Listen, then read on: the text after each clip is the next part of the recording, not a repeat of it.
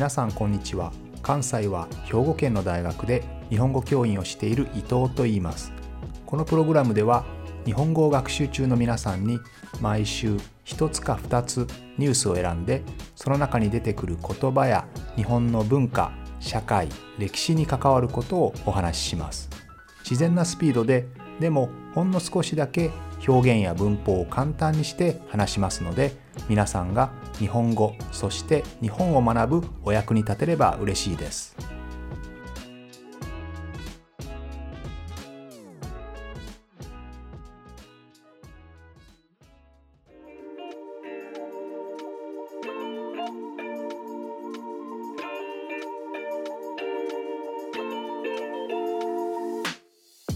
最近はいくつかの国でコロナのワクチンの接種ですねワクチンを打つ人がどんどん増えてきて景気が少しずつ回復してきていますね。アメリカとかイギリスとかイスラエルなども有名ですがまあイスラエルはまた別の問題を最近ね抱えていてよくニュースになっていますがまあさまざまな国で少しずつ景気が良くなっているという状態ですがこのコロナ禍においては結構ビジネスにおいては明暗が分かれる。明暗というのは明るいと暗いという意味ですが、まあ、成功したビジネスとやはりちょっと苦しいビジネスというのがですね差が大きく出ていますね。まあ、そのような中で、えー、今回は特に木に焦点を当ててみたいと思います。木、まあ、ウッドですね、えー、木に焦点を当てたいと思います。皆さんもニュースでよく見るかもしれませんが最近はウッドショックあのオイルショックとかと同じで、えまあ、木が足りない木がなくなるかもしれないという心配ですねが最近起こっているということで今日はちょっとその話をしてみたいと思います。このウッドショックつまり木が十分になくて木が足りなくて木の値段がどんどん上がっていくこういう現象ですがこのウッドショックはいくつか原因があるんですけれども一つ目はやっぱりアメリカですね。アメリカは今低金利政策、えー、つまり金利利子ですね。お金を借りた時の利子を非常に低く設定しています。ですので利子が低いということはお金を借りやすいということですね。皆さんも高い利子の時はお金借りたくないですよね。お金を借りやすい時期には当然大きなものを買いますよね、えー、少しの値段であればお金を借りる必要はないんですが家とかですね。車とか大きなものを買う時にはやっぱり借金をしてお金を借りることが多いですからそういう時には利子が低い時の方がいいですよね。ということでアメリカでは今低金利利子が低いのでどんどんどんどん家を建てる人が増えているんですね。そのような中で材木木ですね木を必要とする人がどんどん増えているということになります。さらに中国ではですね景気が他の国よりも早く回復をしていてこの中国でもどんどん家を建てる人が増えている。建築需要ですね。何か家を作ったり建物を作ったりする需要ディマンドがどんどん増えてるんですよね。ですので中国とアメリカでどんどん木材を必要としている。そこに世界中の木が流れ込んでいるという状態が起こっています。さらにその状態に拍車をかけている。拍車をかけるというのはその状態をもっと激しくするより加速させるという意味ですね。アクセラレートという意味ですがこの状態にウッドショックに拍車をかける原因としてコンテナの不足ですね。コンテナというのはカタカナ英語ですがコンテイナーですね。何かを入れるもの、えー、船で何かを運ぶ時に大きな箱に入れますよね。あの箱のことをコンテナと言いますがこのコンテナが不足しているんですね。コロナウイルスが広がった時に一時的にさまざまな貿易がストップしましたね。でその時にコンテナを積んだ船あるいはコンテナが港にたくさん積まれているわけなんですがこれらが一時的に止まってしまったんですよね。でその後みんなが家にこもるのでどんどん物が必要になってきますね。会社には行かないけれども物を買うデリバリーですねがどんどん増えるので物だけは移動する。人は移動しないが物だけ移動するという状態になったわけですね。そうするとコンテナも必要なんですけれども、えー、各国がですねその必要なコンテナを私の国でもコンテナが必要だ私の国もコンテナが必要だということで、えー、コンテナの取り合いが始まるんですよね。残念なことに日本ではコンテナを大規模に作っている生産している業者っていうのがあまりないんですよね。ですので日本にはコンテナがなくて、えー、木を買うお金はあるんだけど木を運ぶために入れる箱がないんですね。入れるものがないということになります。それで日本には全然木材木が入ってこないという現状ですね。ちなみに皆さん日本は国土つまり土地の70%以上が森なんですね。森林山なんですけれどもこんな国なのに実は日本は木材の自給率つまり自分の国で必要な木を何パーセント自分たちで作れるか。これが自給率ですが自給率が非常に低いんですよね。だいたい3割か4割ぐらいしかありません。つまり60%から70%の木材木はですね世界から輸入してくる必要があるんですね、まあ、これはちょっと残念な状況ですよね。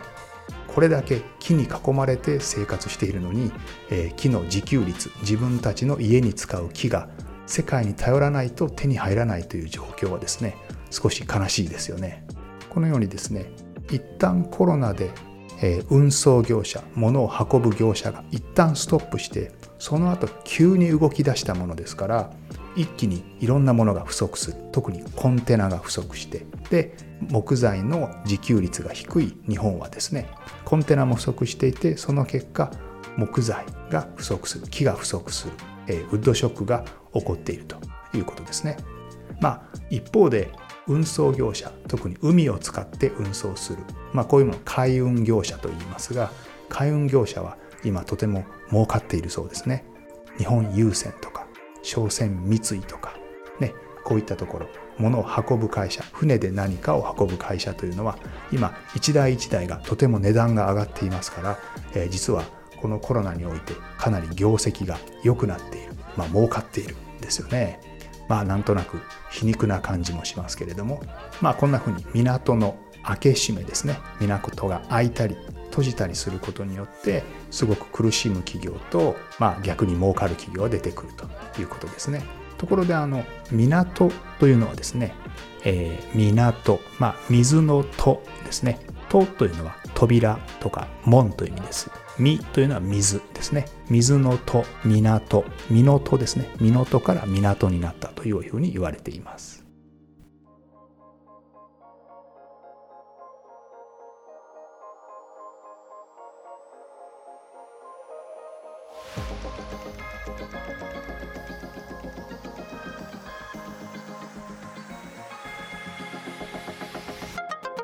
さてウッドショックによって家を作るための木が不足しているというお話をしましたけれどもちょっと今日はですね日本の家について少し話してみたいと思いますね。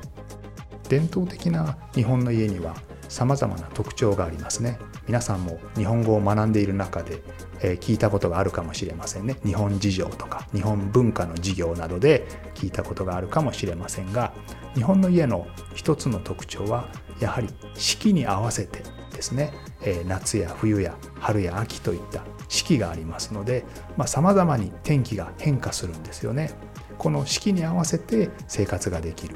えー、また非常に湿度が高いですね。特に梅雨の時期は大変湿度が高いのでこういった湿度の高さにも対応する、えー、そういった呼吸する家というのが日本の家屋の家のですね。一つの特徴と言われています。呼吸する家というのは例えばですけど土壁ですね。壁が土でできていて粗い土でできているんですね。ですので湿気が出る湿度が出る時にはそれを吸収してくれて外に出してくれる外に蒸発させてくれるという形ですね。あるいは畳もそうですね。畳も草でできていますからいぐさという草でできていますからその草が湿気をですね吸ってくれてそしてそれを蒸発させてくれるというものです。あるいは瓦。瓦皆さん分かりますかね？古いお寺とかの屋根を思い出していただけると想像してもらうと分かると思うんですがあの黒色とか灰色のね、何枚もこう層になっているえー、ああいう屋根のことを瓦屋根と言いますけれども瓦という言葉は実はインドのねサンスクリットから来てると言われているんですがその瓦屋根あれも一枚一枚重なっているのでその間から空気が通るんですよね。ですので空気を蒸発させてくれる、え、そういう呼吸する家っていうのが日本の一つの、え、特徴ですね。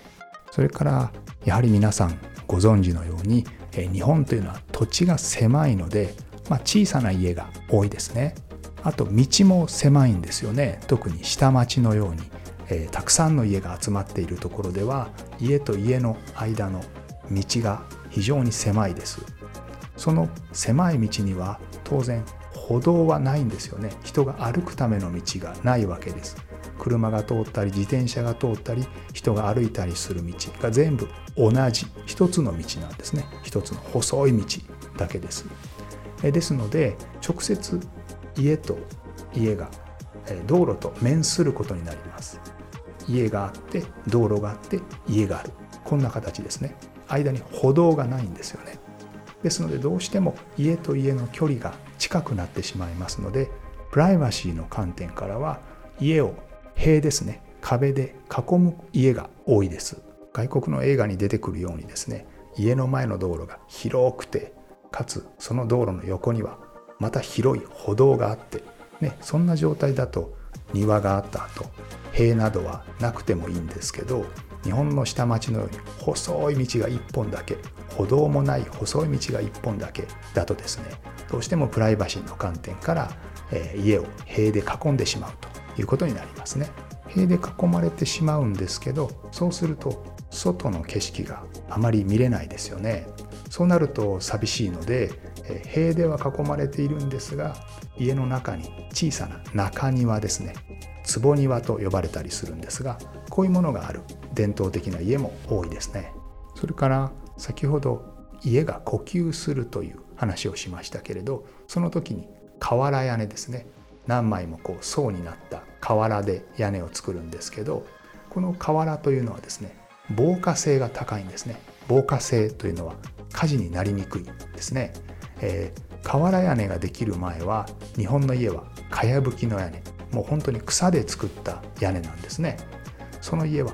とてもよく燃えてしまうんですね。隣の家で火事が起こるとその草の屋根にね火の粉が降ってきてどんどん燃えていくという、えー、そういう時代がありました。特に江戸時代ですね。江戸時代。江戸の町。さっきも言ったように家と家が密集していて狭いところにたくさんの家が集まっていますから火事がたくさん起こったんですね。一旦火事が起こると全部燃えてしまう。燃え広がってしまいますので江戸の町では火事と喧嘩は江戸の花って呼ばれたりしてねそれぐらい頻繁に起こるよく起こることだったんですよね。ちなみに火事と喧嘩は江戸の花ともう一つですね。江戸にはですね酔い越しの金は持たない。酔い越しの銭は持たない。という言葉があるんですね。同じぐらい有名な言葉ですけど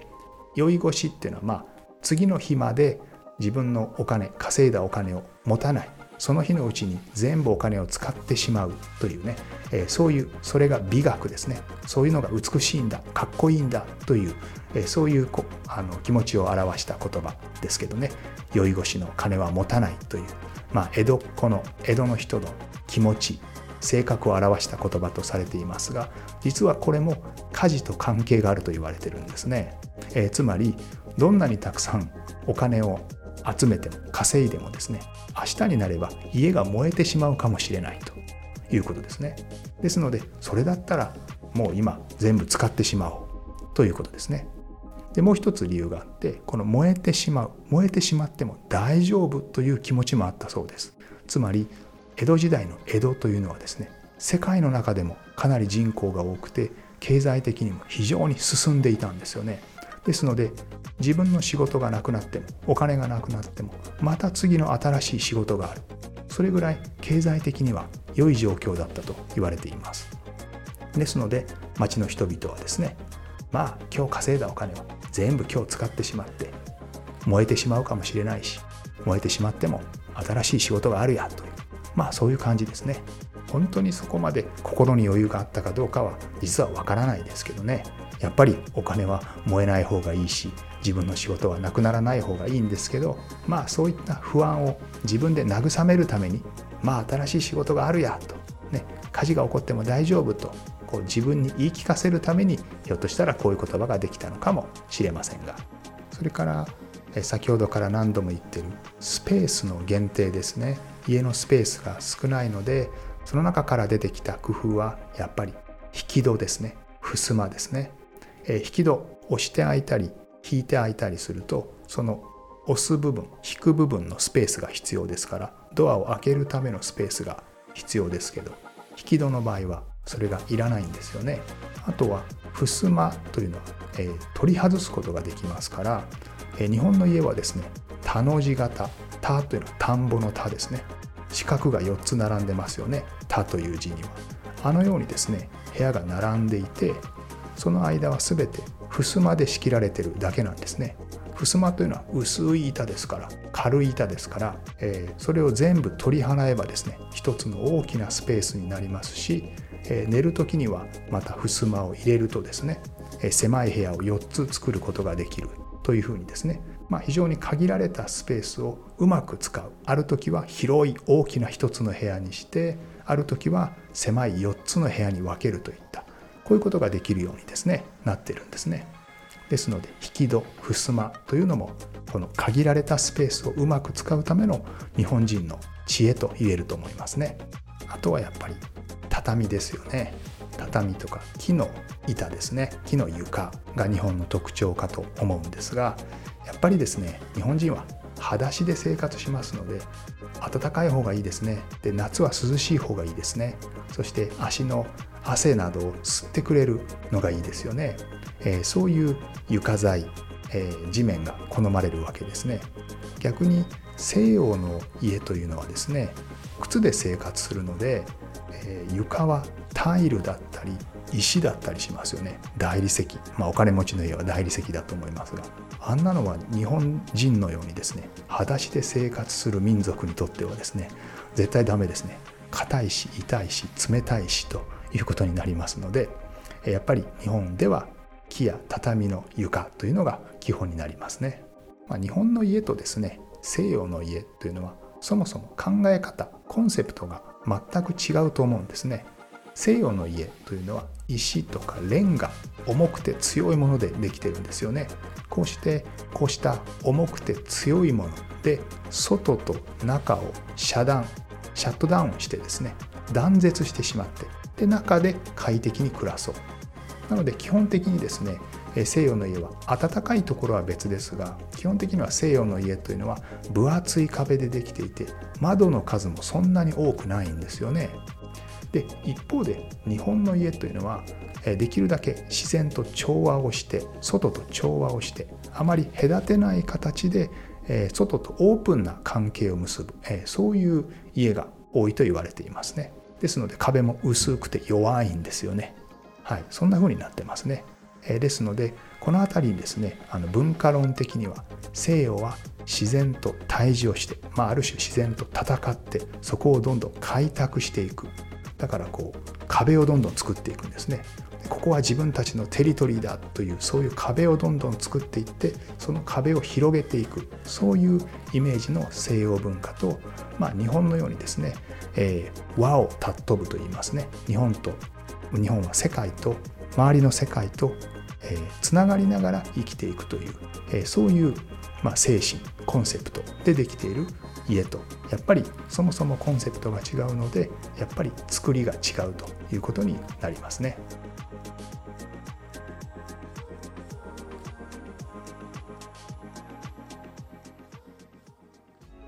このプログラムでは日本語を学習中の皆さんに毎週ニュースを選んでその中に出てくる言葉や日本の文化社会歴史に関わることをお話しします。